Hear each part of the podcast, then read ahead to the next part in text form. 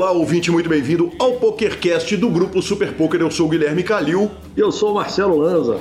Marcelo Lanza, programa novo, bracelete novo. Sem surpresa, sem, surpresa, não, sem não variância. trabalhamos com variância. Quarta vez que acontece isso seguida, né? Na quarta semana seguida. E vamos falar tudo a respeito disso. E a entrevista que temos hoje é a entrevista do fantástico Gustavo Lopes, o Vascão. É, eu tenho a impressão que se você for no dicionário, no Aurelius ou no Michaelis ou qualquer um dos dicionários e procurar a palavra, o, o agrupamento de palavras sangue bom, o que vai sair vai ser Gustavo Lopes, cara. Só corrigindo, é porque o senhor é muito velho. Procura no Google. Ah, é verdade. Porque ninguém tá usando mais o Aurélio e o Micael. Olha, mas eu acho que o Google deve te levar pro. deve usar o. A Wikipédia. É, ok. Exatamente, velho. É, a entrevista foi legal pra caramba. Óbvio que, como eu já disse, a gente começou falando sobre mandinga, que não é superstição, e ele vai explicar o porquê. E a gente começa lembrando que você tem todas as formas de ouvir um podcast. Tem todos os agregadores, estamos também no Spotify, no Deezer. E, claro, estamos no YouTube. Nos indique, nos dê cinco estrelas, mande o programa para todos os seus grupos de amigos, para o grupo da família, para o grupo da avó, baixa no telefone da mamãe e do papai e troque suas fichas pelo Fichas.net. Perguntas, participações, sugestões, promoções e comentários. O nosso e-mail é pokercast.gruposuperpoker.com.br, Instagram e Twitter, arroba Guicalil e arroba Lanzamaia. Nosso telefone é 31975189609. Com esse número, que está na descrição dos nossos programas, você pode entrar no nosso grupo do Telegram ou você pode me mandar áudios no WhatsApp e essa semana não tivemos áudios. Justo. Eu não vou falar de mim, vou falar apenas do senhor, porque agora o senhor virou a estrela do jogo. É, não, estrela do jogo não vira vencedor no jogo. Respeita meu ferro. Team Pro. O senhor virou, o senhor classificado para a segunda fase do, do Super Poker Team Pro. É Ó, só isso que eu tenho para falar. Joguei dois torneios. Joguei o Super Poker Team Pro, que a fase final, a mesa final inteira eu joguei narrando o torneio de WSOP, então eu joguei em All-In ou Fold e fiquei na quarta colocação. Bolei o troféu se troféu houvesse no, no, na, na parada. O seu bolo é o pódio. Exatamente. O pódio existe. Exatamente, abolei o pódio. Perfeito.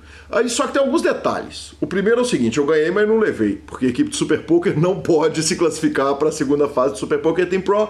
Acho razoável, o Del Valle estragou isso para todos nós, quando nós fizemos uma promoção maravilhosa, ele foi lá e cravou a bagaça toda. É, o segundo é o seguinte, ficou difícil para o nosso presidente, o Elton Lima, provar que o jogo é de habilidade. Não é. Agora que depois, de eu, é, agora que depois de eu estudar um mês, eu vou lá e, e, e faço misérias no torneio, classifico entre os 10. E por último é o seguinte: se você tá chateado porque você não se classificou, você tem mais é que se chatear mesmo. Porque se até o Calil conseguiu classificar, se você tivesse se aplicado um pouquinho, meu caro ouvinte, você teria classificado. Engasgamos lança. Engasgamos lança. Não, você queimou o field, ó. É, exatamente. Não. Você acabou de queimar, botou o field on fire. Não. Os caras que estão grindando e julgando, você faz uma Não, deixa eu te bobajada falar. dessa. Quem jogou, quem grindou, quem levou a sério, provavelmente classificou. Vídeo Pita, por exemplo. é. E aí, pra terminar isso, pra botar a cereja no bolo, ontem eu joguei o- a brincadeira lá do Aeronville, um, um- um torneio, um, não é freeze out, ele é um, um- torneio de 50 reais, home game, e fiquei na quarta colocação também, arrumei um dinheiro. Vamos que vamos. Absolutamente nada parece deter. Nada, nada parece me deter. Concordo com o senhor. Bora para as notícias. Vambora pro- Começando pela WSOP. Evento 48.500 dólares, Milionário Maker para 6.299 atletas da mente. Exatamente, a gente pulou um pouco para trás, porque esse torneio não tinha entrado na semana passada. O cara simplesmente arrumou a terceira maior premiação da história do poker online Só isso. do Brasil, só isso. Caio Almeida, jogador do Paraná, foi vice-campeão. Vixe, ele bateu 6.297 pessoas, né? ele levou para casa 1 milhão 72.428 dólares e 22 centavos, que com esse dólar faz diferença. Faz alguma. Faz alguma. O grande campeão foi o Daniel Dvores do Canadá, que levou quase um milhão e meio de dólares. Tivemos na mesa final também o jogador Neville Costa, brasileiro, que levou quase 300 mil dólares. E pulando para o evento número 59, 2.500 dólares, Double Stack, No Limit Holding, 1.061 jogadores. Exatamente, Marcelo Lanza. A gente no programa passado a gente falou que o que o Forbet vinha fazendo nas mesas era ridículo, que era miséria o que o ridículo. Forbet vinha fazendo. Os caras vão acabar com o jogo. E aí, chega o evento de número 59, o 2.500 Double Stack No Limit Holding, Marcelo Lanza. E no dia da narração do Vitão, que inclusive vem narrando com o Alan, então sensacionais as transmissões, chega para nós o décimo bracelete da história do Brasil, Marcelo Lanza Maia, o quarto da série, passa no caixa o senhor, aliás, já começo avisando o seguinte, passou no caixa com desconto, porque como o Yuri arrumou um, um, é, arrumou cinquentinha pro senhor e eu arrumei 100 nessa aposta que o senhor pode me mandar só 50 no PicPay, paga nós PicPay, tô aguardando a notificação aqui, e quem gravou esse bracelete brasileiro foi Leonardo Matos, que levou 399 mil dólares. O jogador baiano, que é do Forbet, já tinha cravado um side event de 400 dólares e aí ele puxa a primeira colocação nesse evento. Na segunda colocação ficou o Christopher Putz, da Alemanha, que levou quase 300 mil dólares, deve ter ficado muito putz com a terceira com a segunda colocação. Nossa! E, e na. Pode. Desculpa, velho. Veio assim, veio rolando. Eu tava na empolgação, eu não imaginei que você ia me interromper. Olha aí, Marcelo Lanza apresenta aqui agora na nossa chamada de vídeo os 50 transferidos para minha conta.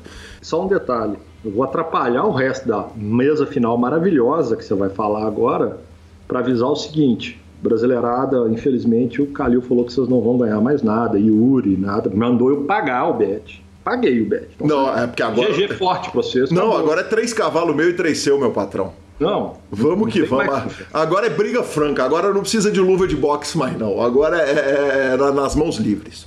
Enfim, o Christopher Putz ficou na segunda colocação. O Pedro Guzman, o Pedro Madeira, ficou na terceira colocação, levou 216 mil dólares. E não podemos esquecer do entrevistado do PokerCast, sensacional, fantástico Fabiano Kowalski, que levou 60 mil dólares pela sétima colocação. A gente falou que a mesa foi transmitida pelo Super Poker. Vale lembrar que a transmissão com cartas reveladas exclusiva para o Brasil é nossa do Super Poker. Lanza, e no evento de número 54, que é o 10K No Limit Hold'em Championship, ele teve o cap de 128 jogadores. É, a gente tinha dado a notícia que o Belarmino tinha feito mesa. Acho até que tive uma câimbra mental, falei que ele tinha feito mesa semifinal e ele, fez, ele foi, chegou às quartas de final, caiu na sétima colocação. O grande campeão foi o David Peters, que ganhou do Michel Adamo. O grande campeão levou 360 mil dólares e o segundo colocado levou 223 mil dólares, ok? É, aconteceu o seguinte: o Eric Seidel teve o seu adversário que desconectou a internet de sit out e ele começou a roubar os blinds dele.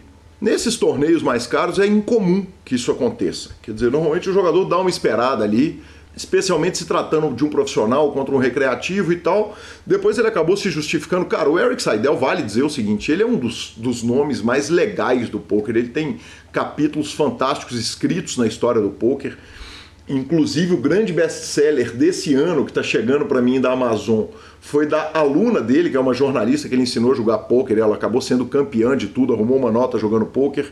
É, enfim, esse cara fantástico, que foi inclusive citado na entrevista da DAI, é, acabou roubando os blinds do adversário dele, enquanto o adversário estava de sit out, depois justificou falando que ele ia dar um percentual do prize pro cara, ou que ia devolver o bainho, ou coisa do gênero. Eu queria saber a sua opinião sobre isso, Marcelo Lanza. Bicho, é complicado, né? É bem complicado isso. Eu acho assim, tem um limite. Tem um limite também. O cara tá lá jogando, eu acho que tem um limite. Eu ficaria de sit out também um tempo.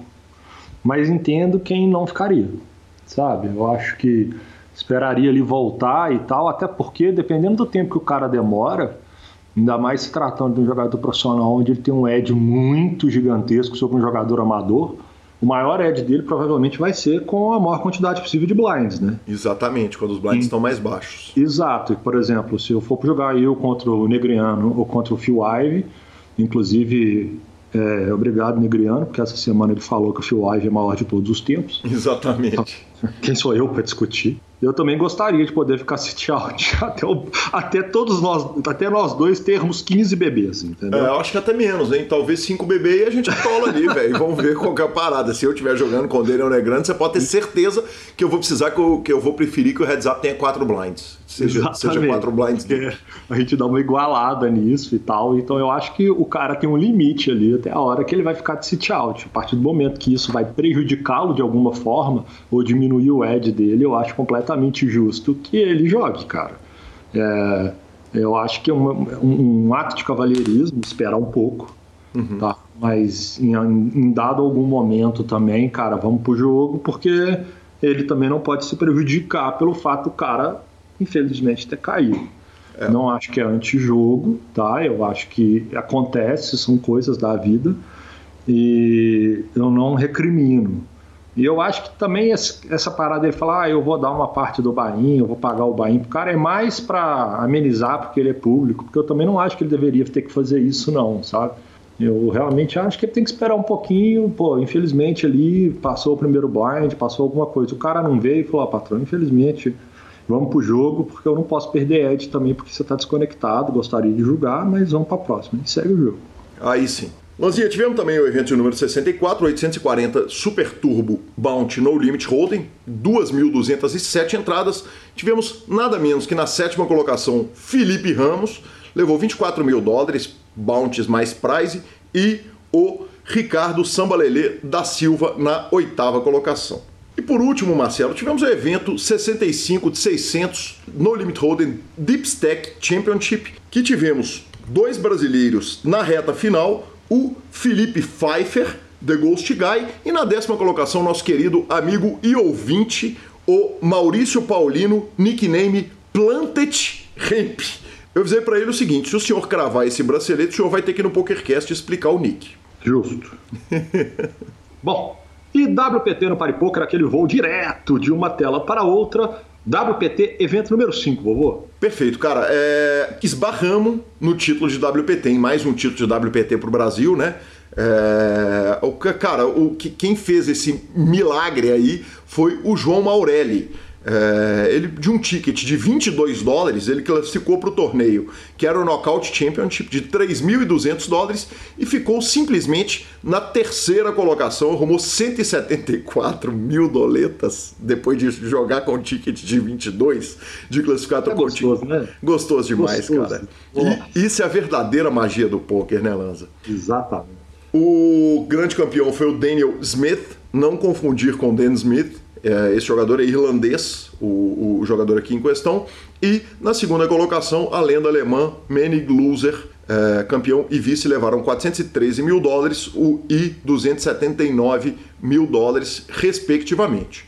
É, vale lembrar o seguinte: ainda ontem, Marcelo Lanza, no evento número 5, tivemos campeão brasileiro, que foi o evento micro, o WOC 5. Gabriel Merenda, jogador brasileiro, levou 27 mil dólares. Ele jantou a turma? Não, ele merendou. Ele merendou a maior parte do prize, senhor. Meu Deus do Eu ia céu. dar uma falinha no Gabriel, no, no, no Man in Loser, esse Loser no Packet, mas eu deixei pro merenda. É, é, justo, é justo. Achei, achei razoável. A gente tem que dar falinha local. A falinha local a gente dá direito de resposta. Rapaz, e falando em brasileiro, e falando em Million, esse é nosso, né? Pode trocar o nome, né?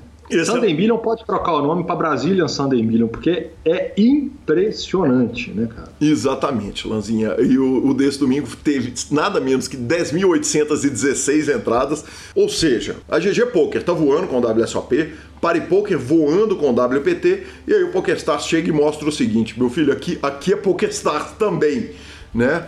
O Matheus Cardoso, jogador do samba, arrumou 101 mil dólares depois de um acordo no Heads Up e é, ele atualmente mora em Itajubá, Minas Gerais. E vamos para a palavra do nosso patrocinador, o Fichasnet, e entrevista de Gustavo Lopes, o Vascão. O Fichasnet é o seu parceiro para compra e venda de ficha nos principais sites de poker online. Chame o Fichasnet e avise que chegou até eles pelo PokerCast para participar de promoções super especiais para os nossos ouvintes. O WhatsApp do Fichasnet é 062 99837 1007 e lá você negocia suas fichas com os melhores preços. O Fichasnet trabalha com créditos do PokerStars, PariPoker, PP Poker, o Poker, EcoPays e AstroPay Card. Repetindo, o WhatsApp do Fichasnet é 062 99837 1007. O número está na descrição dos nossos programas. Fichasnet, confiança e melhor preço para suas fichas.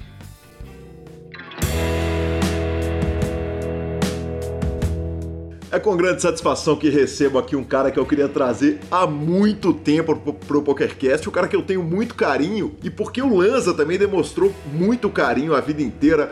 Gustavo Lopes, o Vascão. Vascão, que satisfação, que prazer te ter aqui no PokerCast, finalmente. Ah, finalmente, pô, meu prazer é todo meu. E, pô, vocês são figuras, é, fazem parte da história do poker, né?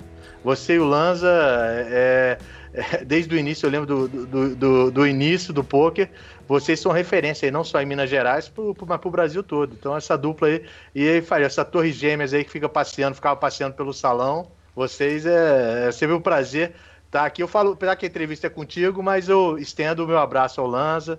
Então, é, é um prazer sempre estar com vocês. Você pode ter sempre contar comigo sempre. Bacana demais. Vascão, você sabe que, como ouvinte do PokerCast, você nos dá a honra de ouvir, você sabe que a pergunta tradicional é quem era o Vascão antes do poker.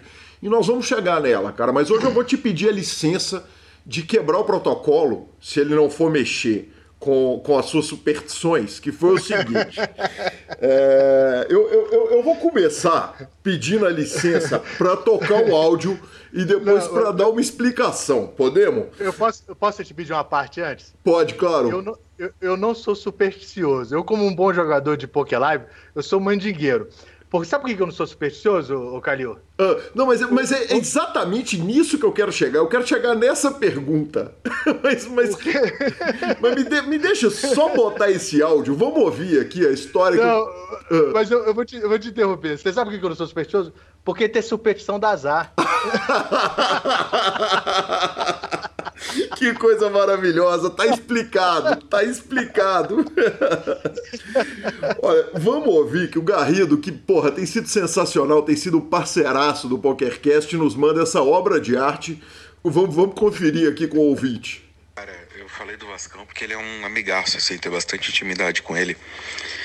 E, cara, ele é o cara mais supersticioso que eu conheço no poker tem muito cara supersticioso, mandingueiro, mas ele não tem igual. Então tu tem que falar disso pra ele, cara. Perguntar como é que é essas superstição, essas mandinga dele.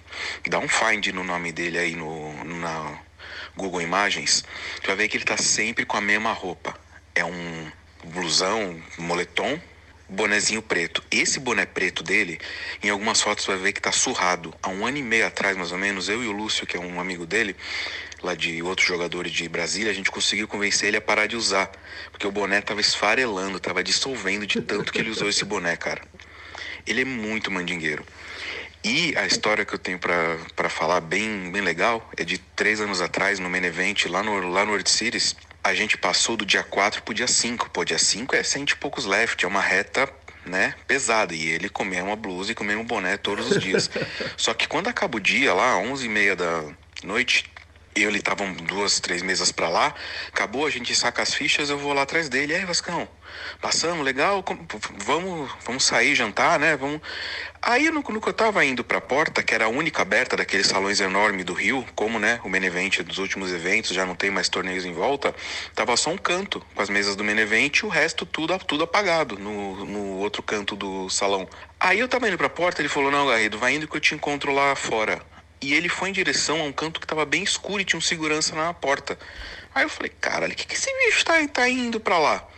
E eu fui saindo pela porta e fui vendo ele lá, daqui a pouco eu olho de longe, ele lá gesticulando com segurança, com as mãos pro alto e não sei o que. Eu falei, caralho, meu, até que o segurança abre a porta e ele sai.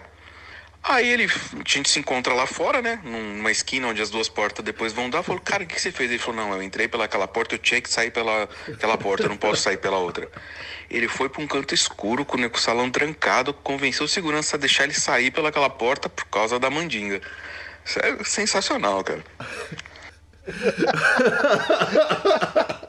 ah, eu lembrei, eu vi o filme, cara, eu vi o filme. Cara, que coisa maravilhosa. Então é o seguinte, eu, eu já agradeço de cara ao Garrido por mandar esse áudio fantástico que ele mandou, cara, na hora que ele soube que a gente ia fazer entrevista, ele, ele deu um insta-call na parada e o Garrido, parceiraço, Ai, cara, cara, super essa, carinhoso essa... com o PokerCast. E aí, é, o Garrido me mandou esse áudio e, e aí ontem eu falei, Falei, poxa, eu vou entrevistar o Vascão, provavelmente vai ser amanhã. A gente estava fazendo uma transmissão do Super Pocket Team Pro. E eu soube, você sabia, Sequela, que o, o Vascão é um dos caras mais supersticiosos do Brasil. E aí hoje você virou e falou: Ó, oh, cara, o negócio é o seguinte, você falou errado, eu não sou supersticioso, eu sou mandingueiro. Mandingueiro. Então, então, então eu tô quebrando o protocolo do PokerCast para perguntar ao Vascão o seguinte: Vascão, supersticioso e mandingueiro. Qual que é a diferença dessa porra? Não, cara, primeiro um beijão pro Garrido, um beijo pro Lúcio também, que é parceirão. O Garrido, eu tô vendo um filme, cara. Ele, ele sabe da mandinga.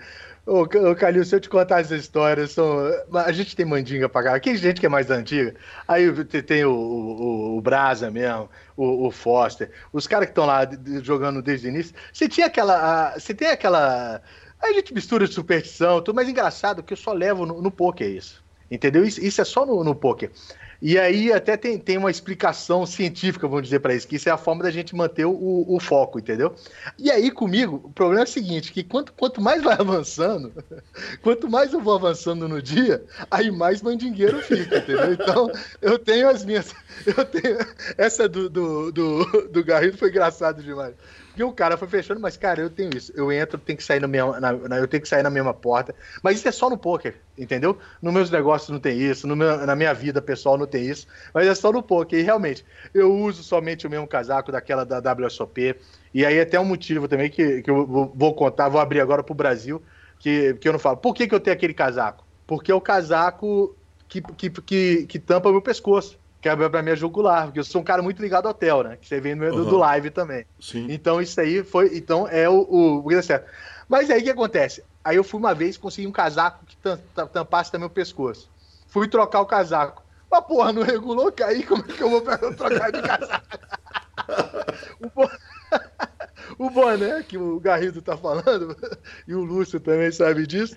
Aí o boné, cara, tem uma história fantástica aqui no BSOP de Brasília eu tô falando, tem muita história, cara. Tem muita história. É... Você quer que eu te conte mais pra frente? Por favor, não, vamos começar por. Nós vamos voltar no Vascão pai, no Vascão família, no Vascão empresário, no Vascão amigo, mas eu preciso ouvir. Essa história tenho... maravilhosa demais. Eu, eu, tenho muita história de, de mandinga. BSOP, BSOP Brasília, sem ser desse ano, foi de dois anos atrás. Aí eu tô no BSOP Brasília, porra, cara, aí de repente, aí eu, eu sempre eu gosto de estar tá com um, um quarto no local. Jogando em casa. Vale dizer para o ouvinte que não sabe, o Vascão é, é, é, é morador e defensor de Brasília e vamos falar desse assunto também, tá na pauta. Ferrenho, ferrenho. Aí eu gosto de sempre estar no, sempre hospedado no hotel, por quê? Porque é, eu dou aquele, aquela saída, aquela desfocada, né, aquela descopilada, eu sempre saio. Aí, cara, porra, um intervalo, um desses intervalos eu fui pro quarto, pro quarto lá para cima, no hotel. Meu irmão, quando eu volto, ferrou, fudeu, cadê meu boné? Puta que pariu, meu boné da, da World Series, que, eu, que foi da minha primeira vez que eu fui pra World Series, que já tinha regulado. foi em 2008 que eu tinha ido, puta que boné todo amassado, puta que pariu, meu boné fudeu. Aí começa, cara, o Nail desesperado, eu, Lúcio, cara, por favor, acha meu boné, cara, vê se caiu no meio do caminho do quarto até aqui, faz o, o, o roteiro todinho, e o Lúcio já tinha caído, o Lúcio tadinho, porque aí é, você vê que é parceiro mesmo, né? Fez todo o, o, o traçado, todo o trajeto que eu tinha feito, Aí, meu irmão, não acha, e do nada ele. Ah, Vascão, achei, achei, consegui achar. Tava na mão do segurança e tal, meu irmão, achei. Porra, foi, me entregou o boné. Aí eu falei, putz, cara, que alívio. Olha só como é que são as paradas. aí chega, aí eu, eu, eu, sou, eu sou Big Blind. Aí o Valtinho, o Valtinho da Band, nota 10 também, sangue, gente boa pra caramba. Ele me abre e abre com quase 4x, totalmente descompensado. Aí eu olho, parzinho de 5. Falei, meu boné tá aqui, eu vou ter que pagar, né? Não tem jeito. Aí já na hora a trinca. Falei, eu sabia que era o boné, eu sabia que era o boné. Aí. eu sabia. Aí você senta com o cara, aí já bate o cincão no flop, já, aí, eu, aí já começa. Eu falei desse boné, seus bandos de. Esse negócio, né? Mas isso não é superstição, é mandinga, pô. É mandinga. Qual que é a diferença, aí... caramba, entre superstição e mandinga? É isso que o nosso convite precisa saber.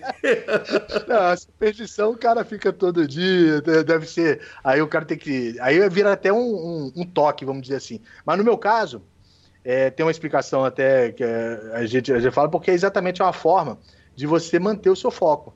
Entendeu? Então eu, eu, eu, eu, eu, eu acabo me, me é, sempre fazendo o mesmo ritual. Eu faço, eu, eu, eu, eu, faço isso mesmo, faço o mesmo ritual. Quando, quando eu, eu, eu imerso num, num torneio, eu faço todo, todo o ritual. Tanto é que para trocar de boné, por exemplo, eu comecei aí, o meu boné esfarelou. Esse esfarelou uhum. da outra, esfarelou. Aí na hora que eu consegui, aí botei um, não regulou. Aí quando o primeiro torneio bateu, aí agora eu tô com um pretinho lá, bonitinho, que bateu, aí então isso vai começando a bater, foi, fiz a, a FT do Million, que foi o último, do, o, o último torneio que, que eu acabei usando né, lá ao vivo, né? Qual que é o destino dos outros bonés zicados todos? Que foram ah, testados mano. até você chegar no certo. Eu só uso boné. Aí você vai pra Rapulis, dou, dou pra alguém, não tem jeito. Vai pra. Comigo não fica, eu só uso boné. Tá aí, o, o Calil, só uso boné jogando, cara. Eu não uso boné no dia a dia. Sim, mas só você. Uso jogando. Mas tem o boné da sorte, tem a camisa da sorte, deve ter a meia da sorte, tem tudo. Não, isso é, isso é, não, a única coisa que eu tenho é o casaco mesmo e, e, e, e, o, o boné. Aconteceu isso também uma vez. É, eu, a Kari, Foster e o, e o Bozano saindo no main event também, no salão. Pô, aí lá nos Estados Unidos os caras ficam fechando a porta, onde é civil? Aí eu, de novo, a mesma historinha também. De novo, pô, com segurança não, meu amigo. Tem que sair por aqui, cara. Eu entrei por aqui, eu tenho que sair. E vai explicar com o meu inglês marromeno, né? Parco inglês. Eu não sou igual você, fluente, igual o Lanza, que fala inglês é... maravilhoso. Tem problema? Já teve problema para conseguir sair do salão? Não, assim, problema não, eu já tive que dar uma boa conversada no cara. Aí teve uma vez que eu cheguei e falei, meu amigo, eu tenho que sair, licença. E abri a porta com aquelas portas automáticas, e o cara veio me chamar. Falei, não, desculpa, desculpa. Aí saí, eu fui sair, entendeu? não tem jeito. Não, aí eu tenho um monte de. Eu tenho um monte de mandinga, eu não tiro foto na FT, foto para FT eu não tiro sentado. Isso, foto sentado na FT. Por que não a foto sentado na FT? Não, mas isso aí... Eu, eu, eu, preciso de, de, ser informado. Aliás, o mundo precisa ser informado e provavelmente nós estamos causando um problema para todos os clubes de pôquer e todos os torneios do Brasil, porque ninguém nunca mais vai querer tirar foto sentado. Mas eu gostaria de saber qual é o problema de tirar foto da FT sentado. Minha primeira FT que eu fiz, minha primeira FT que eu fiz foi em 2000 e foi a foi em 2000 e foi até foi um, um Floripa 100k. Uhum. Foi em 2009. Foi minha primeira FT. Foi, aliás, meu, meu primeiro FT não. Minha primeira FT foi em, foi em Bariloche. Aí lá foi na, pelo, na época da família Tower. Mas o meu primeiro, o meu primeiro, minha primeira FT, ela, meu primeiro troféu, aliás, foi no Floripa 100k.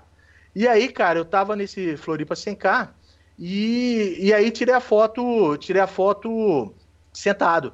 Foi até esse, esse 100k que tava. Pô, olha, olha a, a, as figuras na FT. B. Dias, é, Yuri The Nerd Guy, ele até falou esses dias sobre, sobre. Pô, mais nada, tem que dar os parabéns. Fantástico, Yuri, tá voando. Monstro, nosso primeiro bicampeão. Meus parabéns, Yuri. Nota 10. Eu posso falar que eu tive a honra de sentar no. Aliás, foi, foi, essa foi a primeira, que eu já tive uma outra, que eu, que eu, uma outra FT com ele. Tive a honra de, de sentar essa primeira Primeira FT dele, acho que também foi a primeira FT, porque, porque era moleque, pô, é, não tinha nem 18 anos, eu acho que ele tava burlando ali, entendeu? E que ele fala e, dela cara, no PokerCast, na fala, entrevista. Ele fala no, no seu PokerCast, exatamente. Então ele, o, o B Dias, aí eu sentei a primeira sentar, falei, pô, essa porra não regula não. Vou passar a ficar só em pé. Aí, desde então só fica em pé. Né? Outra coisa, é, o cara da UI levanta. Ah, esse aí, essa é, clássica. Eu ainda brinco com o Sketch. Você que é do, do Forbet, né? Um abraço pro Sketch também. Eu falo, Sketch, isso aí é o livro 4, capítulo 2 do Forbet. O cara levantou, insta levanta, negão. Se, se você não levantar, já era, vai bater do cara. que coisa, que coisa maravilhosa. Ô, ô, ô, Calil, e se o cara botar mochila? Você tem que achar uma mochila pra botar. Pergunta. Isso aí, é, não, essa é, essa é antiga, pô. Essa aí o pessoal sabe. É do... Se o cara botar a mochila, já era. GG pra você, cara. GG você não, pra você, vai bater. Os 80, os 80 20 inverte de um tanto, bate o único out do cara, não tem conversa. Vascão, camisa da sorte. Você troca a camisa entre dias de torneio? Troca, troca. O que eu não, não troco é o boné, o boné e o casaco. Não o boné troco. e o casaco são mais fáceis, porque teoricamente você não precisa lavar todo dia, né? Porque senão você teria Exato. um problema grave. Você imagina o caso, você lembra o falecido Motel Santoro, que certamente você lembra dele. Sim, lembro demais. Fogo, gritava fogo gritava pelo salão, lembra? Botafoguense. E que tinha esse problema, né? Porque ia de um dia para o outro, tinha que ser a mesma cadeira, tinha um monte de coisa que, que era problemático ali, né? no, no dia a dia dele.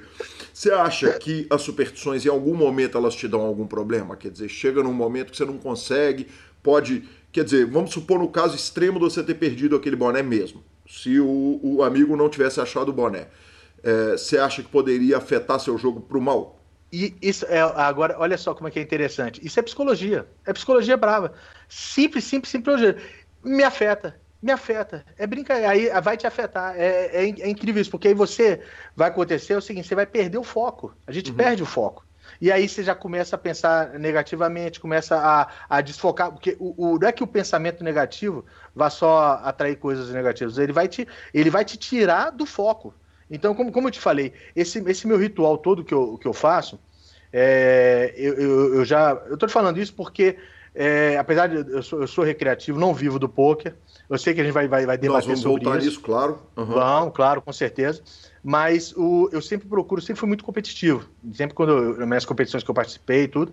E aí eu comecei a fazer até um, um, um, trabalho de, de acompanhamento de psicologia esportiva, e é exatamente isso. Ela, ela é importante, a, a, psicóloga me mostrou a importância. Eu, eu sem saber, eu naturalmente eu já estava criando essa, essa, essa, esse, esse cenário de auxílio para que eu mantenha, que eu mantivesse, que eu mantenha, como mantenho, o meu foco. Então, assim, eu vejo muito isso. Então, isso me, me auxilia a essas mandinhas, essas suspeições, a manter o foco. Só que é óbvio que pô, às vezes pode sair pela culatra, como esse caso do boné. Já uhum. pensou? Eu, aí eu, eu começo a ficar preocupado, como eu fiquei preocupado, com certeza me afetou meu, meu, meu jogo, com certeza, na, naquelas horas nas quais eu estava sem um boné, com certeza afetou meu, meu jogo. Eu uhum. devo ter jogado mal. Isso é ruim. Obviamente é ruim.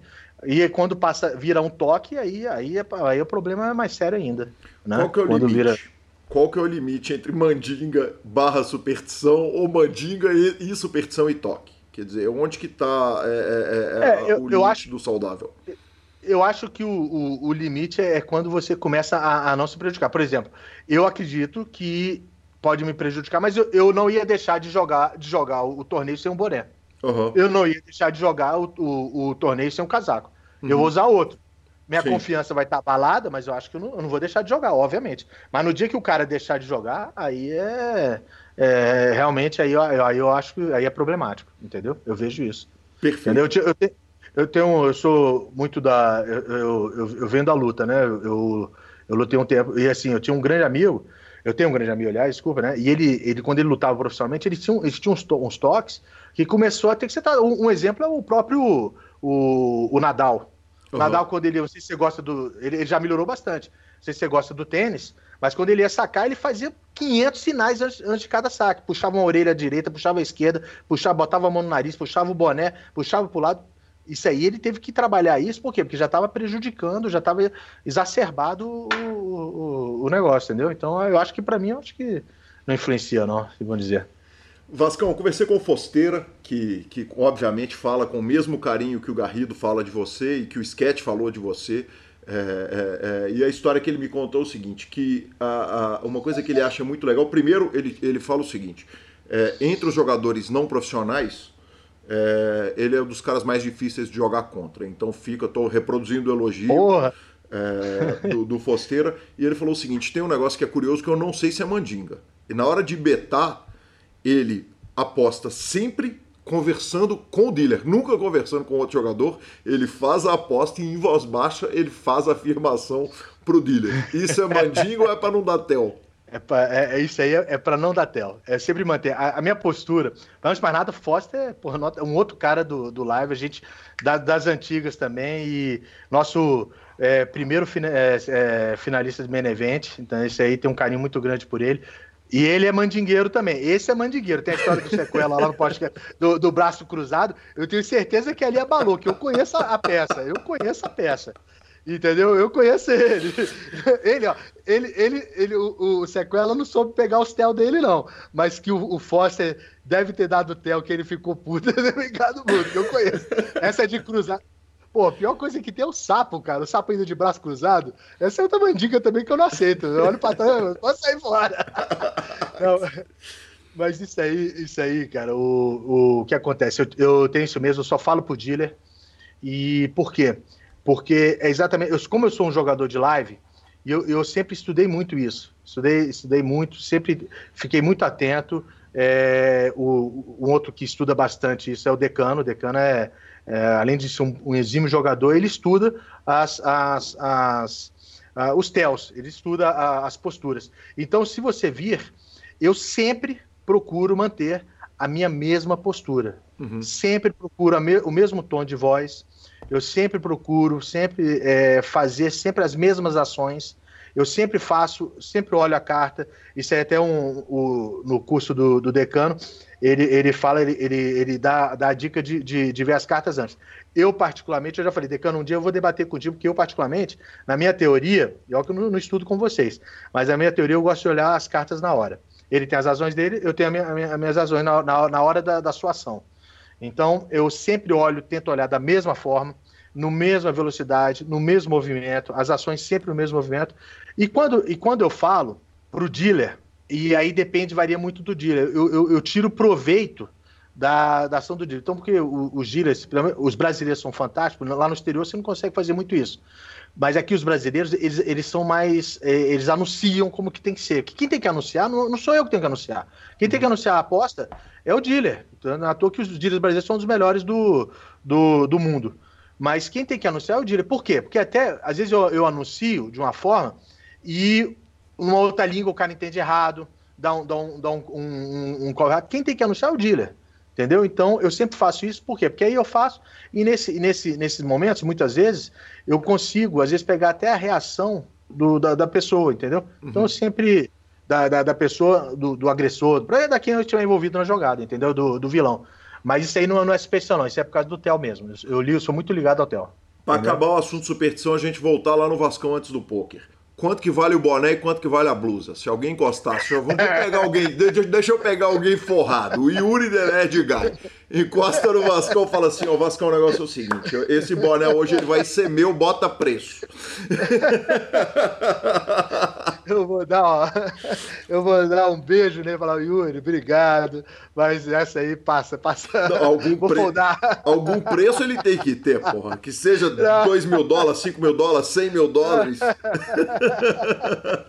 Não, isso aí não tem preço, não. Deixa, deixa eu lá com o meu bonézinho. O bonézinho não vale nada. Casaco, casaco antigo. Deixa o outro boné, não vale um centavo, entendeu? Ó, é capaz de eu voltar nessa pergunta e vai pensando ao longo da entrevista não, que a gente pensa não, quanto que vale o boné. Yuri, Yuri, me dá um coach aí, cara. Você. Sketch, me chama por Forbet.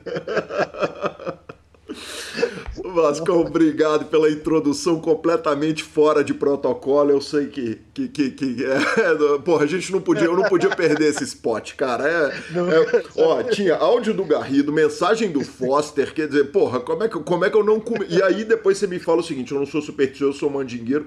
Se eu não começasse por isso, eu estaria fazendo um crime contra o ouvinte do PokerCast. Vascão, quem era o Vascão o Gustavo Lopes antes do poker? Calil, o poker para mim é, é, Eu sou muito grato ao poker em, diver, em diversos, diversos aspectos. Mas o Vascão, diante do poker e do poker, agora é a mesma pessoa.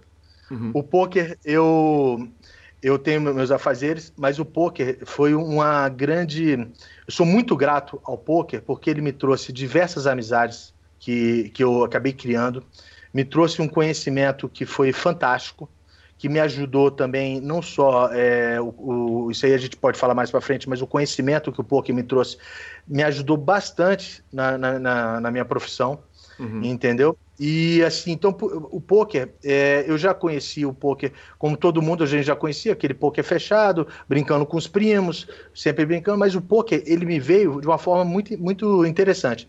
Ele me, me veio para é, numa roda de amigos, uhum. nós de, de, se encontrar, conversar, beber, e, e depois me trouxe o turismo, que eu sempre adorei o turismo, sempre adorei viajar. Uhum. Então, eu sou muito grato a isso e mais pra frente eu te explico.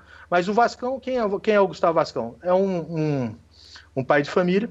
O, o poker, é, antes do poker, é, eu ainda não tinha filhos, mas eu sempre eu aqui moro em Brasília, nasci em Brasília, defensor ferrenho de Brasília, tenho, eu tenho uma imobiliária e desde, desde sempre, é, desde meus 20 anos, meu pai já tinha imobiliária antes, e eu desde os 20 anos eu trabalho com ele. Então eu, o poker me veio assim dessa forma mais assídua. É, eu comecei foi em 2006, então eu já estava já, já com a, formado, vida já seguindo. É, foi exatamente, foi, foi um pouco antes, foi logo depois eu, eu me casei no final do ano. Uhum. Entendeu? Então, eu também sou minha esposa, por isso, que, por isso que eu acho que a minha esposa leva, é, ela me ajuda bastante, sou muito grato a ela também, e ela sempre soube trazer trazer isso do, do poker, trazer, é, soube levar o poker numa boa, porque ela me acompanhou desde o início. Então, desde aquela da, da, da, das farras para tomar cerveja, para conversar, eu não bebo cerveja, mas tomar um whiskyzinho, tomar uns negócios, mas desde o, do, da, daquele início e depois nós começamos, aí foi, foi, foi introduzindo, mas eu continuo a mesma pessoa. No lado esportivo, eu, eu, eu mudei de esporte. Eu antes, eu, eu, eu lutava bastante, eu lutava jiu-jitsu, sou faixa preta de jiu-jitsu, eu, eu, ganhei a faixa preta em 2005, e aí eu lutava e eu, eu usava o, a, o jiu-jitsu porque para poder exatamente fazer o que, eu, o que eu adoro, que é viajar. E aí depois o poker entrou para mim para me trazer as viagens que eu já não que o, o, meu o meu preparo físico, minha dedicação já não dava, porque o, o, o jiu-jitsu você depende, o poker a gente depende muito da mente, do físico também, obviamente, mas o jiu-jitsu você tem uma, uma, uma, carga, uma sobrecarga maior do, do, do físico. Então eu já estava já com os meus. É, já. Quantos anos eu tinha? Foi 2006, nasci então já tinha mais. perto dos meus, meus, meus 30 anos. Então já não, não conseguia ter o mesmo desempenho, não conseguia ter tempo suficiente para treinar o que, o, o que exigia, o jiu-jitsu exigia. Então aí eu, eu, passei a mudar, de, mudei um pouco o esporte e passei a ter, a, a ter o poker como o meu esporte principal, vamos dizer assim, né? Já mais, mais competitivo. Vascão, qual a sua idade atual? Eu tô com 46 anos. 46. Vascão, 46 que que eu... somos, somos, somos, contemporâneos, não somos? Somos, eu tenho 44. É... O que, que o jiu-jitsu ensinou para o poker? O que, que você traz do jiu-jitsu, da disciplina do jiu-jitsu, do aprendizado que hoje você utiliza na mesa que, que te melhora o poker? Me traz o que. que bem, esse é, esse é bem, no início ele me atrapalhou. No é. início o juiz me atrapalhou. Por quê? Você sabe por quê? Porque eu era muito agressivo. Eu não aceitava levar blefe. Eu não. não eu, eu, tipo assim, é, não, não, não que isso seja, seja da, da luta. Não é que eu, o cara tenha a luta, pelo contrário. A luta te dá a serenidade para você. Só que eu tinha aquele lado agressivo. Então, pô, eu queria ir para cima do cara. É, entendeu? Pô, peraí, não. Se eu, se eu não ganhar na. Se, se, se, eu não ganhar, eu vou ganhar na força, né? Tipo assim, então aí aquelas. Isso aí, pô, me prejudicou pra caramba no início. Entendeu? Uhum. Mas eu acho que o que ele me trouxe de benéfico foi muitas coisas. É, foi a disciplina. Você pode ver que eu, eu, eu, sempre fui, desde aquela época, um pouco, eu sempre fui mais disciplinado. Hoje em dia, por exemplo, o, hoje em dia nós vemos vários, hoje não, já, já de alguns anos para cá, as pessoas começaram a se dedicar mais à, à, preparação física. Você entendeu? Eu, por exemplo, sempre, quem da, da, da parte antiga, pessoal antigo, você me conhece, eu ia pro, pro sempre fui para os eventos e eu sempre fazia um exercício antes, é, da, do mesmo sendo pesadão, eu tenho, tenho tendência para engordar, então sou, sou, pesado mesmo, não tem conversa. Mas então eu sempre fazia essa preparação, é, uma preparação física para você estar tá bem. Você tem que aquecer o corpo. Uhum. Entendeu? Para você estar tá bem na mente, você tem que aquecer bem. Hoje em dia, hoje nós temos o, vários, a, a Dai, que foi entrevistada, o, o, o De Rose, o Cavalito, que tem um conhecimento fantástico de, do poker, ele usa também a, a preparação física, né? O caneô, tudo. Então, hoje todo mundo, ele, a, eu acho que os profissionais, as pessoas que vivem do poker, começaram a ver isso. E o jiu-jitsu já me trouxe isso desde, desde de antes. Eu acho que já a, a, a preparação. E, e, o que acontece? Você pode ver. É, os esportistas, como, como quem sempre foi ligado ao esporte, o poker ele ele como ele cativa, né? Você pode ver que todo esportista gosta desse, desse lado competitivo. Acho que foi isso que, que, que, por isso que acho que o poker atrai muito muito desse desportista, vamos dizer assim, né? Vascão e o inverso se você hoje fosse voltar para o tatame, o que, que você desejaria saber quando você estava lá na faixa roxa? Eu não sei nem se tem faixa roxa no jiu-jitsu. No jiu tem, tem, faixa roxa, antes tá marrom. Quer dizer, tá? antes, exato, você tá lá na roxa para ir para marrom, para ir para preta, que você olha e fala assim, cara, isso que eu sei hoje, que eu aprendi no poker, se eu soubesse disso lá no jiu-jitsu lá atrás, eu poderia ter aplicado pro jiu-jitsu. É, eu acho que a principal coisa que o, o poker traz é exatamente você saber isso aí não é só para o jiu-jitsu, é para a vida profissional, para a vida. É, para o seu relacionamento interpessoal, para o seu relacionamento conjugal, em tudo na vida, o que, que o poker ele é saber lidar com o imponderável. Você, você acaba, a gente acaba sendo umas pessoas é, mais frias, não no sentido da frieza da emoção, mas no sentido de você saber colocar a emoção um pouco ao lado e poder usar e poder ser mais racional para poder. Porque o, cara para jogar, primeiro, o cara jogar pouco, não tem que ter, o cara tem que ter estômago. Sim. O cara tem que ter estômago pra, pra caramba, pra cacete. Se não tiver estômago, meu amigo, vai, vai, escolhe outro esporte, escolhe outra, outro passatempo, escolhe outra diversão. Tem que ter estômago. Então, isso aí, ele, ele ensina a gente, às vezes, também a lidar isso. Então, às vezes, no, no, você tem situações na, nas quais você se envolve no jiu-jitsu, que o jiu-jitsu é um xadrez. É, a gente fala que é o xadrez da luta. Então você tem que antever as, as, as jogadas, você tem que estar preparado para isso. Então, às vezes você se coloca em situações que são situações é, desfavoráveis, que você pode se desesperar. Eu acho que o poker traz isso. Ele traz exatamente você manter a serenidade. Mesma coisa no, na vida empresarial. Às vezes a gente se depara com. Quem, quem lida com, com com, com a empresa, lida com, com, com pessoas, se você, a gente está sujeito a toda hora ter, você também, você sabe disso, qualquer profissional liberal está sujeito a ter um, um, inesperado na hora. Se você não mantiver, parar, sentar, olhar com calma, ver todas as situações, ver, você não, não, não vai para frente. Eu acho que o poker ele nos ajuda muito nisso, muito, muito. Eu acho o poker fantástico. Ele, o poker, eu, eu vou te dizer uma coisa, é porque eu, eu, eu no início a gente vai também chegar mais para lá para frente. Eu sempre estudei muito e uma coisa que sempre eu vi uma, uma, uma relação, porque eu, eu, eu, como imobiliário, eu participo de negociações diariamente. Me ajudou excepcionalmente nas negociações, Calil. Você consegue sentir as pessoas, você aprende aquele lance, pô, o cara tá me blefando. Peraí, deixa eu, deixa eu dar, deixa eu dar, uma, deixa eu dar um call aqui nesse cara. Se, deixa eu dar um call. É, peraí que, opa, peraí que eu vou dar, vou tribetar esse cara aqui. A gente acontece isso numa mesa de, de sentado à mesa de negociação. Isso a gente consegue. Acontece toda hora. Entendeu? Então, eu acho que isso me ajuda muito, muito, muito, como me ajudou. Me ajudou bastante. Eu sou muito grato ao poker pra, por me trazer essas, essas, essa flexibilidade e essa, e essa razão, manter sempre a, a razão. Entendeu? A gente tá tiltando menos, vamos dizer assim. Você, vai, você tilta menos na, na, na vida, vamos dizer assim. Vascão, tem tilt no jiu-jitsu ou não? Sim, tem, sem dúvida. Você tem dúvida, você perde a razão. No jiu-jitsu, na arte marcial, na luta, um exemplo clássico do tilt é o, o, o, o Zé Aldo contra o McGregor. O cara entrou na mente do Zé Aldo, o Zé Aldo saiu que nem um, um doido. Pô, o Zé Aldo, o cara luta muito, nota 10, mas o cara entrou na mente, deu no que deu. Aí foi, foi para cima, em 15 segundos ele tomou um e perdeu. Acontece, mesma coisa do jiu-jitsu, você sai desesperado, você, você sai para desesperado, você abre, abre, abre flanco, você toma, você, você acaba perdendo. E tem runada no jiu-jitsu? Tem sorte? Quer dizer, o cara dá sorte, existe algum ponto do jiu-jitsu que tem sorte ou ele é só habilidade? Não, o, na vida, quando igual uh, eu faço uso muito a comparação com, com o, o poker, na vida, tu você precisa ter, você tem que ter sorte. Só que a sorte é o seguinte, é o cara é, tá treinado para isso. Pô, o, o, o, Neymar, grande jogador, sou fã do Neymar. Os grandes jogadores jogam pouco e tudo. Pô, mas o Neymar dá muita sorte, a bola sobra para ele, ele vai lá e fala, não, aquele cara tá treinado, toda hora tá ali, tá treinado, o cara é habilidoso, tem habilidade, e a mesma coisa é, é, é o jiu-jitsu, o, o, o, o, o poker também, você estando bem treinado, pro poker, estando afiado, você vai saber aproveitar, as, a, maximizar as oportunidades e saber aproveitar. O, o Romário, pô, um cara de sorte, né? Toda hora a bola cai no pé dele, ele vai lá e, e mete pro, pro gol. Pô, não é isso. O cara treinou, sabe se posicionar, sabe estar no lugar certo.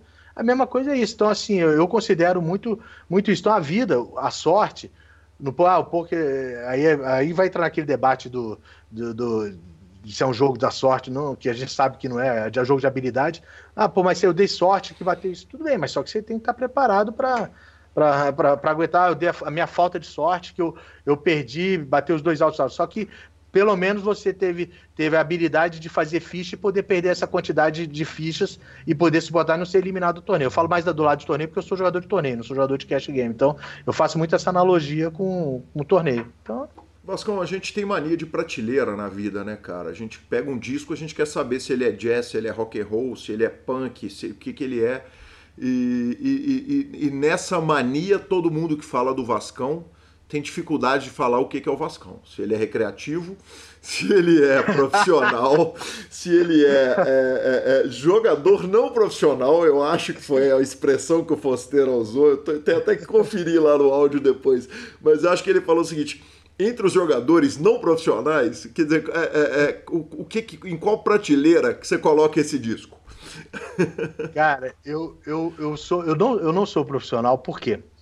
Porque eu não vivo do poker, não vivo do poker, e, e se, vive, se vivesse do poker eu seria um péssimo profissional, porque eu não me dedico como dedico. Por isso que eu admiro muito os profissionais.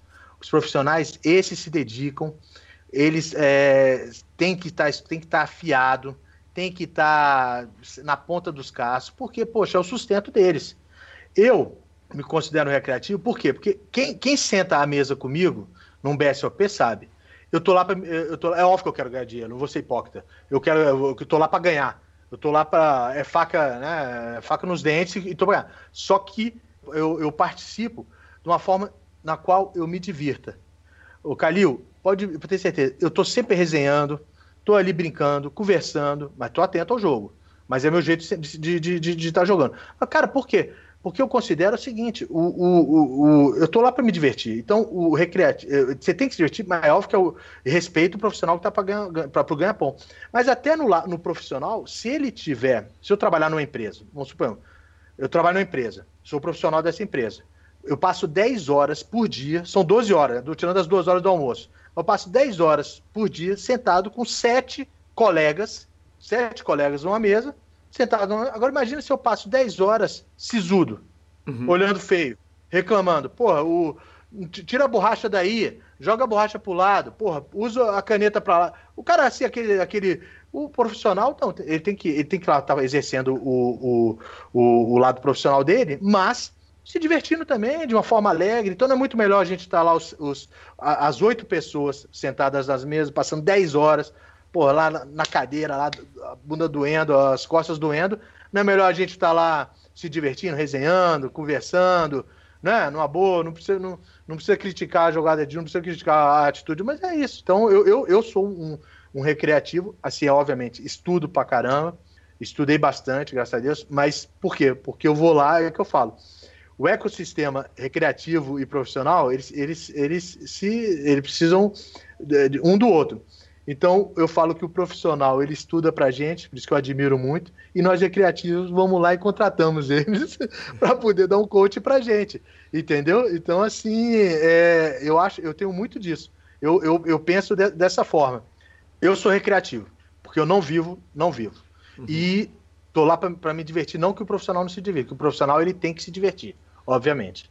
Sim, perfeito. Entendeu? Então, eu considero como recreativo. Você me falou o seguinte: se eu vivesse de poker, eu seria um mau profissional porque eu não me dedico o suficiente. Mas você não se dedica o suficiente também porque você não vive de poker. Você acha que se você Exato. vivesse de poker, você, você, você viraria o disco? Se eu não virar, você vai ficar para trás. Eu tenho que virar, entendeu? Não, não que eu esteja para frente, mas é, assim, eu, eu sou jogador de live, né? Obviamente também tenho que separar o live do online. Uhum. Mas é, eu, eu teria que estar tá, tá estudando mais. Teria que estar me dedicando mais. Uhum. Entendeu? Eu, eu não consigo me dedicar. Os meus coaches, é, eu faço coaching. Que, qual a minha, qual a minha, rotina de, de estudo?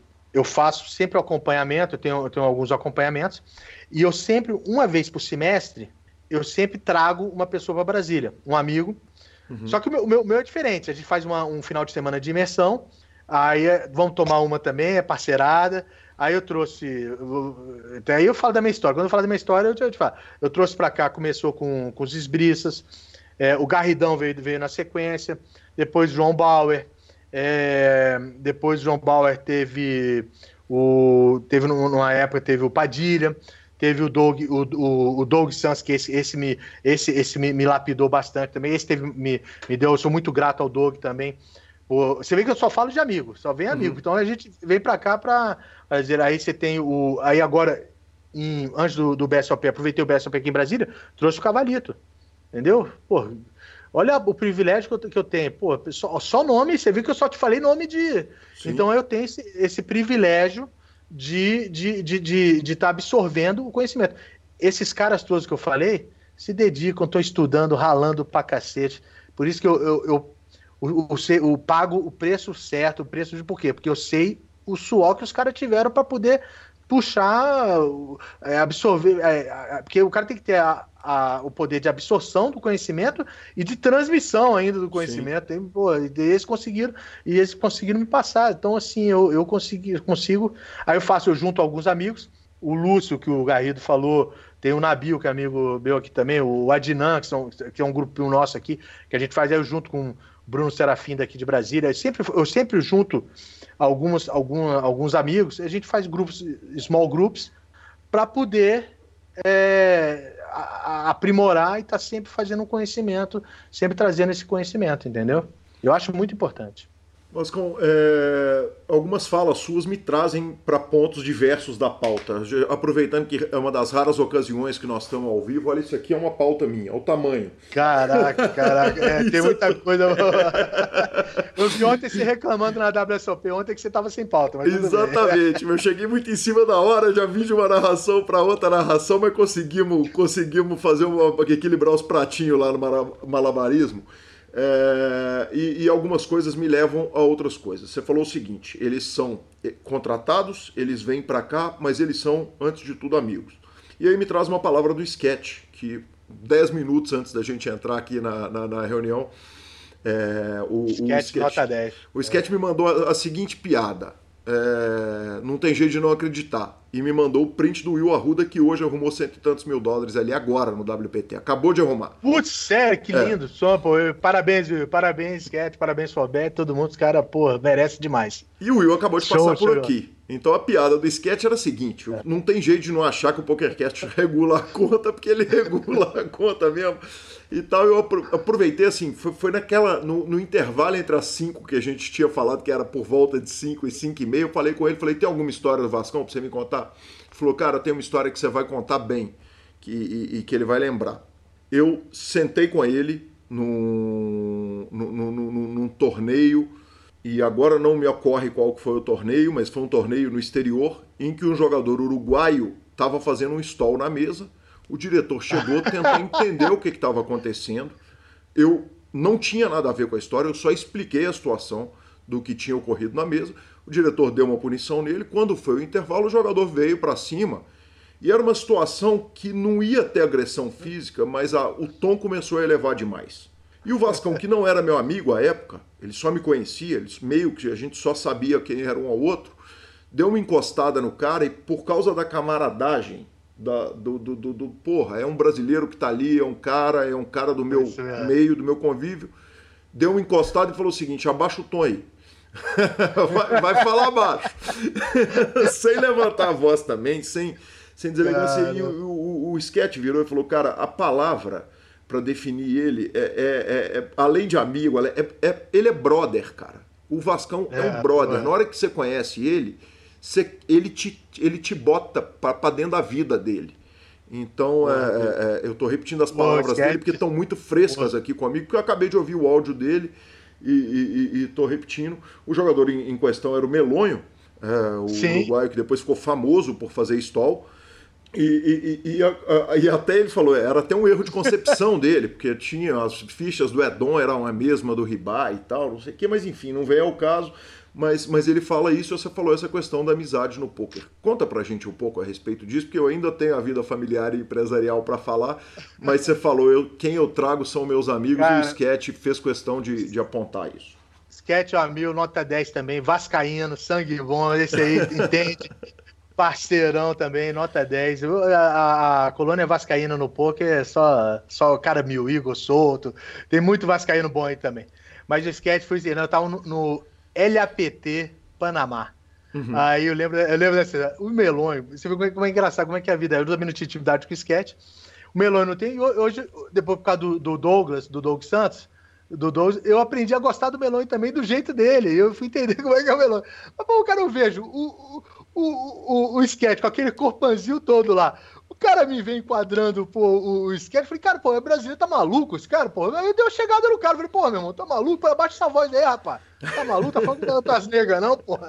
Aí ele, ele começou a resmungar. Aí depois disso tudo, o Melonho, hoje eu converso com o Melonho no boa, o Melonho também é um cara de bom coração, um cara, mas assim, mas você vê que são as coisas que, mas o, o e, e assim, é porque eu, eu sou muito aberto mesmo, então não tem isso, eu sou de peito aberto e não, igual você falou, posso falar do Covid? Pode falar mesmo, comigo não tem conversa, e as pessoas, eu sou muito grato ao pouco, eu trouxe essas amizades, o, o, o sketch é uma, entendeu? Então assim, a gente, a gente acaba... É, é, é, é, estando mais juntos, né? Porque a gente acaba vivendo muito junto, pô. Você passa horas e horas sentados, né? Viagens, são viagens, tá todo mundo ali no, no, no, no, no exterior, sabe? Num, ambiente não, que não está acostumado. Você tende a, a, se juntar mais, conhecer as pessoas e. E o Sketch é, é uma figura ímpar. Eu, um beijo para você, Sketch.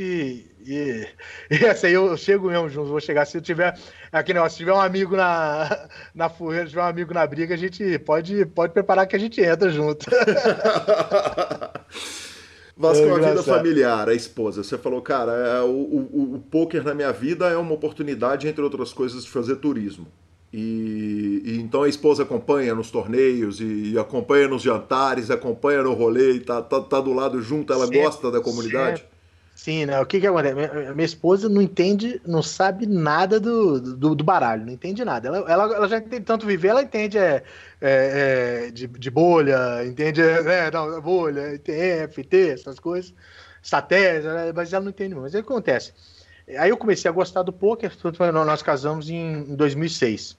Uhum. Aí você vê ó, como foi, foi evoluindo. Tanto que aí, no, no, no primeiro ano de, de, de casar, comemorando um ano de casamento, para onde nós, nós decidimos, é, onde ela, ela me, me, pro, me propiciou. Vamos pra comemorar nosso ano de casamento em Punta del Este. Aí vamos uhum. para Punta del Este.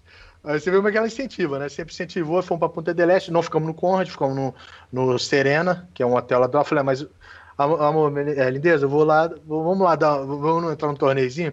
E aí tem uma história até engraçada sobre isso. Foi lá que eu conheci o conheci, não, fui, fui saber quem era o Federal, que eu conheci sentado à mesa com ele, tem uma história muito boa também, que é o Federal que é ídolo no poker. Mas então, aí, desde, desde então, aí fomos pro, pro, pro, pro Conde até. Fiquei em segundo no, nesse torneio, foi, já, já comecei a pegar uns resultados, foi bom demais, pagou a viagem. Mas, então, assim, aí ela sempre esteve do meu lado. Que homem, aí, né, velho? Que foi bom é. demais e pagou a viagem. Que homem, tá louco. Não, mas foi engraçado, mas foi mesmo.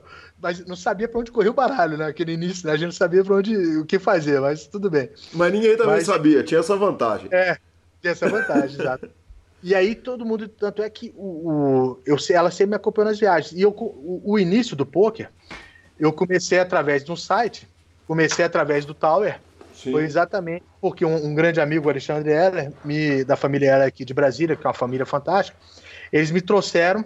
A Breto, poxa, a gente frequentava a mesma rodinha de pôquer. Cara, acabei de chegar de Punta Cana. Uma, a gente estava no resort, all inclusive. Eu peguei ganhei o satélite, era um satélite, era, era sitting goals, assim. Aí eu, foi onde que o poker me trouxe o turismo. Aí eu comecei a fazer essas viagens. E eu sempre procuro, sempre a levo e depois veio o nascimento do meu filho, agora tem o nascimento da minha segunda filha, da minha filha, aliás, e aí, então, que é o meu, meu segundo filho, então eu sempre levo, levo para os resorts, é obviamente que tem, tem às vezes viagem que ela não pode ir sempre, mas eu sempre procuro levar a família, porque eu acho, a minha esposa, ela é muito importante, por exemplo, ela foi comigo desde a minha primeira viagem para Vegas, não em todos os anos, que teve anos que ela não pôde ir, mas a maioria das vezes ela, ela vai ter jogador que não gosta de levar a esposa. Uhum. Eu gosto de levar a esposa para Vegas, por quê? Porque eu tinha na época do, do, do jiu-jitsu, tudo, eu falava muito do overtraining. Uhum. E, eu acho que no poker também tem. Então o cara tem que dar uma saída, tem que, eu acho que ele tem que pegar um, o day off, ele é muito importante. Então, pelo menos no, no, no ao vivo, principalmente nos torneios de Vegas, são muito desgastantes. Então, eu adorava levar minhas esposa, por quê? Porque ela adora Vegas, sem saber nada de jogo, e eu, eu, eu, eu, fico lá nos torneios, ela vai passear, não tem problema. Mas aí tem um dia que eu saio, que eu vou no Circo Soleil, vou jantar, vou não sei aonde, e é aquele, aquele, aquele seu, seu day off que você descopila, entendeu? Como, por exemplo, no, no BSOP, mesmo quando a gente não tá, a gente tem aquela, aquela terça-feira que quando acaba, você dá aquela relaxada, aí vai tomar uma, vai... Então, assim, eu acho que é... ela sempre foi muito parceira, sou muito grato, sempre teve, teve, teve comigo, e aí acabou essa, esse lado familiar, você acaba, depois do Tower, que acabou, o Tower acabou, a gente, nos BSOPs, você acaba tendo o, outras famílias que vão, porque o poker, você quer queira que não, é um esporte familiar. Você leva as suas famílias, você leva a sua esposa, você consegue, você consegue levar, juntar isso. Então, naqueles destinos resorts, BSOP Pousada, aqui em Brasília, que foi num resort no, no, no Royal Tulip, você traz a família, no, lá em Foz do Iguaçu, você traz a família e acaba tendo uma interação uh, entre, entre as esposas, entre as crianças. O, o, meu menino, ele adora, o meu filho, ele, é, ele regula com o filho do federal. Aí os moleques, quando viajam, é parceiro do, do Enzo, entendeu?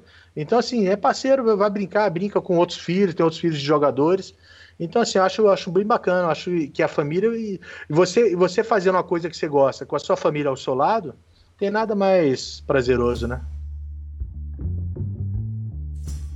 Aí sim, Marcelo Lanz, aí sim, finalmente ela chegou, que legal. Temos segunda parte semana que vem, foi legal pra caramba, que conversa boa. E semana que vem tem muito mais conversa com esse ídolo, com esse cara fantástico. Ele é muito fora de série, né? Muito fora da curva. Um cara muito agradável, muito bacana. Que homem, que coisa, que coisa foda. Que homem. Marcelo Lanza, não temos tweets, cara. Eu separei uma Instagramada pra gente. O Forbet deu uma Instagramada essa semana que o título é Aí é Loucura. Últimos 45 dias. É, hashtag Forbet 10 anos, né? Cara, eles colocaram todos os resultados dos jogadores do Forbet. É um negócio inacreditável, cara. Inacreditável. É, dos últimos 45 dias. Isso, 45 dias. O somatório é maior do que o PIB de 92% do mundo. Cara, começa com a cravada do Fernando Viana, de 721 mil dólares, depois do Garla, claro, 461, e Léo Matos, 411, que foram os dois braceletes, né, na, na segunda e terceira colocação desse ranking. Depois o prize do Guzman vai, ele vai quase até a metade da lista, rodando uh, de 80 mil dólares para cima. E depois ele vai até chegar no B Dias com uma cravada mais humilde de 53 mil dólares, cara. É, quem não viu, quem não segue o Forbet no Instagram, vale a curiosidade de ir lá ver, porque é um negócio inacreditável. E aí tem, eles fizeram, foi super bonitinho, porque eles colocaram o que, que é Party Poker, é, o que, que é PokerStars, o que, que é GG. Tá muito bonitinho, então parabéns, cara. Forbet, vocês vão acabar com o jogo, turma.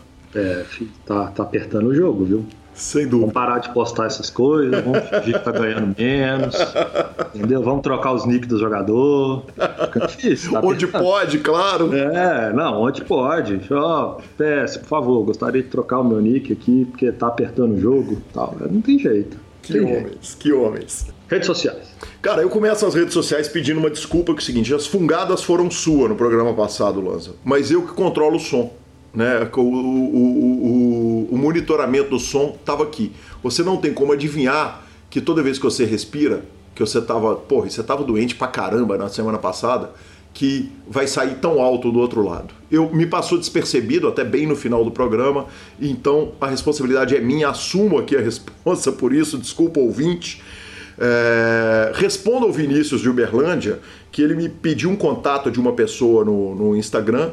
Eu respondi para ele, gravando um áudio.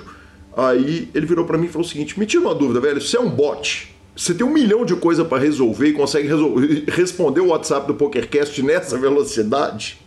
Falei, cara, eu queria ser assim também com o Telegram. Eu entro quase todos os dias no Telegram, não com a, com a frequência que entra no WhatsApp, mas, mas enfim, não sou um bot. Cá estamos. Eu vou dar uma dica do Telegram Ah. pro senhor. Eu vou dar uma dica. É, confesso que comecei a entrar mais no Telegram. Tenho visto isso, inclusive. Estou entrando mais no Telegram porque arrumei mais coisas para fazer no Telegram. Aham. O Telegram é um puta aplicativo muito legal. Muito legal. Inclusive, estou lá no curso do seu irmão sobre é, ouro, pedras preciosas, valorização, mercado, bolsa, esse tipo de coisa. Isso. E aí eu comecei a procurar mais coisas. E o Telegram tem essas paradas. Então você pode procurar grupo de cartola, grupo de não sei o que e tal. E aí eu comecei a interagir mais com o Telegram, o que me facilita a estar mais presente no Telegram quando você tem mais coisas lá. Fica a dica. E o senhor tá de parabéns, velho, porque tá funcionando maravilhosamente bem. Eu, eu, como eu disse, eu não entro várias vezes por dia, não, mas entro quase todo dia e tenho visto a sua maior participação lá. E vamos agradecer ao João Krukzewski, que nos instagramou, e o Jefferson Cossolin também, que nos ouviu e botou no Instagram no dia da faxina dele, Marcelo Lanza. Finalização. Superpoker.com.br, tudo sobre poker no Brasil e no mundo, onde tem poker e super poker está. Na aba de clubes tem a guia de clubes do Brasil, na aba de vídeos e no YouTube tem transmissões ao vivo dos maiores torneios do mundo, análises técnicas, programas de humor, entrevistas icônicas e, claro, as transmissões da WSOP comigo, Eduardo Sequela, e com Vitão, com Alan e convidados, revistaflop.com.br, a sua revista de pôquer há mais de uma década contando as grandes histórias do pôquer, assine já, mibilisca.com, cobertura de torneios mão a mão pelo Brasil e pelo mundo. Dica cultural. Lanza, falando em cãibras mentais, cara, é... semana passada eu chamei a Food Network de Cook TV. Eu falei que eu tava assistindo a Cook TV e você falou, ó, vou te, inclusive te dar uma dica, que tem a Food Network também, que é muito legal. A gente estava se referindo a exatamente o mesmo canal e não sei por que carambas o meu cérebro fez isso comigo, mas... Mas enfim, é, eu estou fazendo aqui a correção. Era assim a Food Network que eu estava assistindo. Lamento que tenha tanto programa de doce, já que eu não como açúcar, mas é muito legal o canal. E eu vou indicar um livro maravilhoso que é o 45 Rotações do Rock. Eu li ele já há um tempinho, ele é do quadrinista francês Hervé Bourri, eu imagino que fale assim. E ele é um livro seguinte: cada página é uma música. E aí conta a história da banda, conta a história da música, é, faz referências e tal. E eu li esse livro da melhor forma possível, Lonzinha. Eu dava play no Spotify na música, colocava ela no repeat enquanto eu ia lendo página por página. Eu levei alguns meses para ler esse livro, acabei não dando a dica aqui na época, mas então 45 rotações do rock, o livro é lindo e é sensacional. Sensacional. Cara, eu, eu vi um filme essa semana. Na verdade, eu e a Gabi resolvemos ampliar os horizontes. Vamos guilhermar, caliuzar a parada. Mas vamos ver um filme de uma língua não inglesa e não portuguesa, ok? Então essa era a primeira, a primeira é, é, Premissa. premissa. Então fomos, arrumamos um filme francês. Aí sim, cara, bom país de filmes, hein? É, é, né? Pô, vamos procurar um policial francês, sei lá, um filme suspense, alguma coisa assim e tal. Chegamos no filme que chama 11.6, O Assalto. Uhum. O filme traz uma crítica sobre o sistema é, bancário francês e uma série de coisas e tal. O filme tem ali aproximadamente uma hora e cinquenta e o filme é um completo desastre. Então, eu gostaria de falar que eu poucas vezes na vida eu falo assim, mas eu perdi uma hora e cinquenta da minha vida, da minha existência. É, então, logicamente, porque eu falei isso, Guilherme Calil e Rit Gomes vão ver o filme. Eles têm gostos de filme bem diferentes do meu. O filme ele te dá uma ele te dá uma curiosidade a ponto de você não desligar nos 10 primeiros minutos, que é o óbvio. E você vai pro 15, 20, na hora que você vê, você tá ali com 50 minutos, você fala, bom, vou acabar de ver, pô vai acontecer e, e, e não significa. O filme é uma merda, essa é a verdade. Eu fiquei desesperado quando ele acabou. Eu queria agredir pessoas fisicamente, tá? Então a minha, a minha, a minha da Gabi é, expedição pelos filmes de língua não inglesa não foram bons no início, tá? E olha que eu tenho visto séries, eu vi série alemã, eu vi série é, é, árabe, eu vi série. Cara, eu vi várias linguagens tô adorando é, é, esse tipo de coisa. Eu vi séries turcas, eu vi séries. Caralho. Mas esse filme, infelizmente. Sabe como é a dica? É o filme que eu vi, porque eu tava meio doente, e não fiz nada, então eu tô dando ela aqui para o senhor. Se o senhor tem um, um gosto completamente diferente de filmes da minha pessoa, veja, talvez o senhor tenha uma impressão diferente da minha. O Lanzinha não tem escape. Enquanto você falava aí, eu fui conferir no, no IMDB para ver a nota do filme. É, ele não tem nota, é, é, é, ele não tem nota da crítica. No Rotten Tomatoes, ele só tem nota do público, que é 35%, e no IMDB ele tem menos de 6 em 10. Então é o seguinte, eu lamento que a sua incursão tenha sido sem me consultar. Certamente eu teria te indicado coisa muito mais legal e provavelmente coisa argentina, que anda, que bicho, que dá um pau no cinema brasileiro, né? O cinema argentino. E da próxima vez que você quiser, por favor, me ligue, tá bom? Pode deixar. Obrigado. Arroba Gui e arroba Lanza Maia são os nossos Instagrams e Twitters. Se você quer comentar sobre o meu gosto esquisito e o gosto de séries de Marcelo Lanza, é só ir lá no Twitter e gritar pra gente. Nos indique, nos dê cinco estrelas, mande o WhatsApp em todos os grupos que você puder. Troque sempre suas fichas pelo Fichasnet. E a edição, mais uma vez, é do fantástico Rodolfo Vidal, que teve muito trabalho semana passada e essa semana não foi diferente. Um grande abraço a todos e até a próxima semana. Valeu.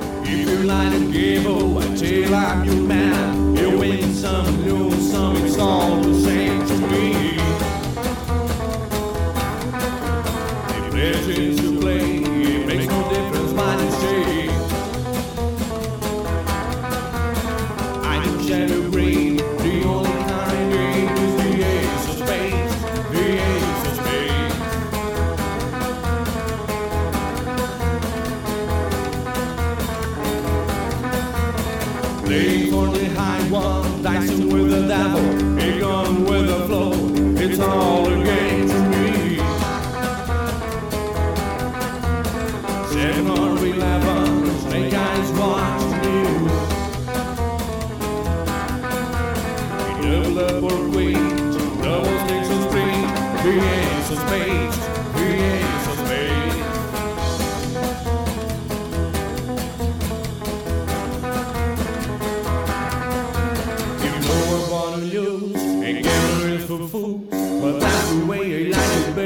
kind of.